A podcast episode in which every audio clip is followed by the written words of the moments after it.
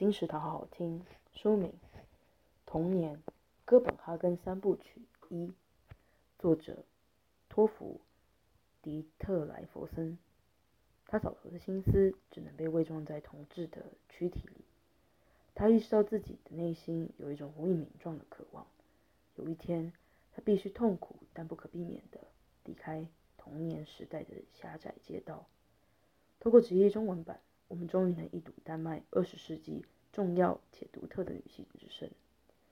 书中以诗意抒情文字叙述钟情写作的托芙在成长过程中幽微又曲折的心境，以及如何抛开当时加诸在女性身上的枷锁，捍卫思考和创作权利。